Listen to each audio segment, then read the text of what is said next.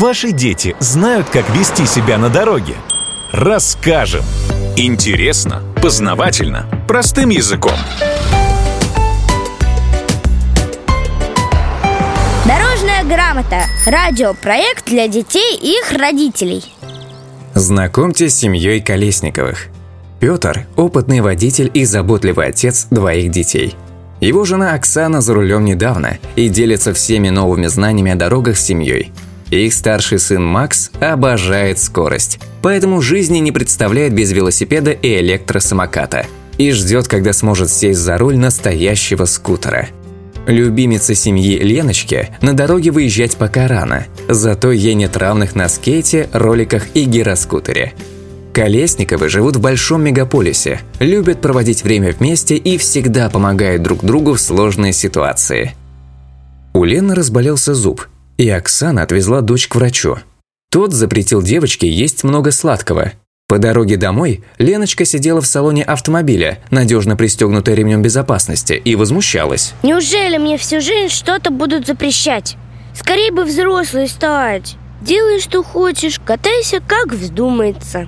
Ну что ты, милая, ограничений с годами будет только больше. Взять, к примеру, дорогу. Видишь, разные дорожные знаки. Например, вот эти круглые с красной окантовкой так и называются «запрещающие». Они ограничивают скорость, направление движения и многое другое. А еще запрещают транспорту обгонять, останавливаться в некоторых местах и так далее. Ого! И все это придется знать? Конечно, это как иностранный язык, только особый язык, дорожный. Пусть говорят на нем в основном водители, но что-то полезно знать и тебе. Например, перечеркнутый человек в красном круге. Как думаешь, что это означает? Что пешеходам туда нельзя. Верно. Такие дорожные знаки ставят у тоннелей, эстакад или при ремонте дорог. Там, где опасно и когда туда нельзя.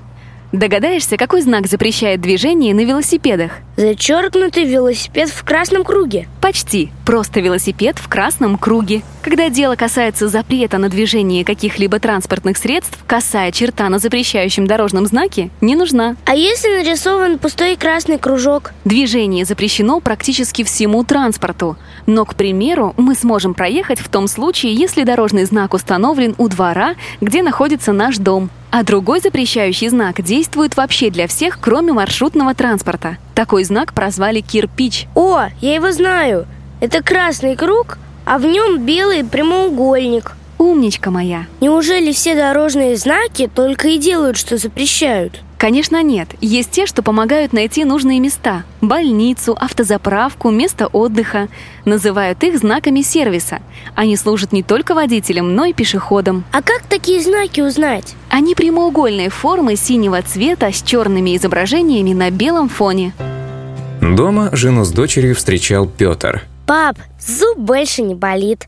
А еще я знаю, где движение запрещено и как найти автозаправку. О, я вижу, мама тебе о дорожных знаках рассказывала. А она объяснила, как найти пешеходный переход? Это я и сама знаю. В синем квадрате белый треугольник, а в нем человек идет по разметке зебре. Это знак особых предписаний. Все так. А если человечек на знаке идет по лесенке вверх или вниз, то рядом надземный или подземный пешеходный переход. Такие знаки называют информационными. А я знаю, как отыскать пешеходные или велосипедные дорожки. На таком дорожном знаке в синем круге велосипед или человек. А если они нарисованы вместе? Тогда это велопешеходные дорожки. Если силуэты велосипеда и человека нарисованы друг над другом, они могут двигаться вместе. А если символы на дорожном знаке разделены вертикальной полосой, значит и на дорожке у каждого будет своя полоса движения. Отлично, Макс. Это знаки предписывающие. Они применяются для введения режимов движения, в том числе скоростных.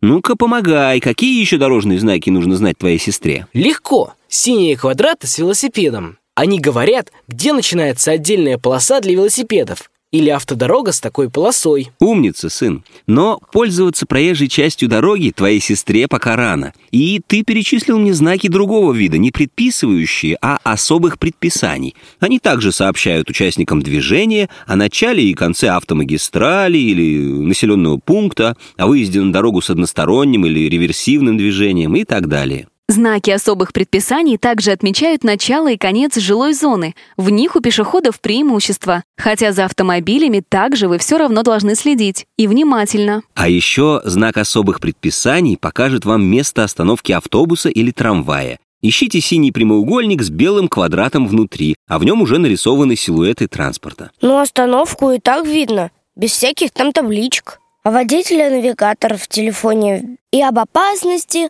и о поворотах предупредит. Зачем вообще предписывающие и прочие дорожные знаки нужны? Телефон может разрядиться, а знания всегда будут с тобой. Важно полагаться на свою голову, понимать язык дорожных знаков и следовать их указаниям. Тогда и дороги будут гораздо безопаснее для всех нас. Комментарий директора экспертного центра «Движение безопасности». Каждый знак на дороге важен для организации дорожного движения. С помощью знаков участники дорожного движения ориентируются, как именно они могут или должны поступать в той или иной ситуации. Есть знаки, которые разрешают, предписывают, запрещают. Есть знаки, которые предназначены для автомобилистов. Есть знаки для пешеходов. Есть знаки для велосипедистов и иных участников дорожного движения – но все вместе они образуют единую азбуку дорожного движения, которую надо хорошо знать и всегда следовать. Дорожная грамота. Радиопроект для детей и их родителей.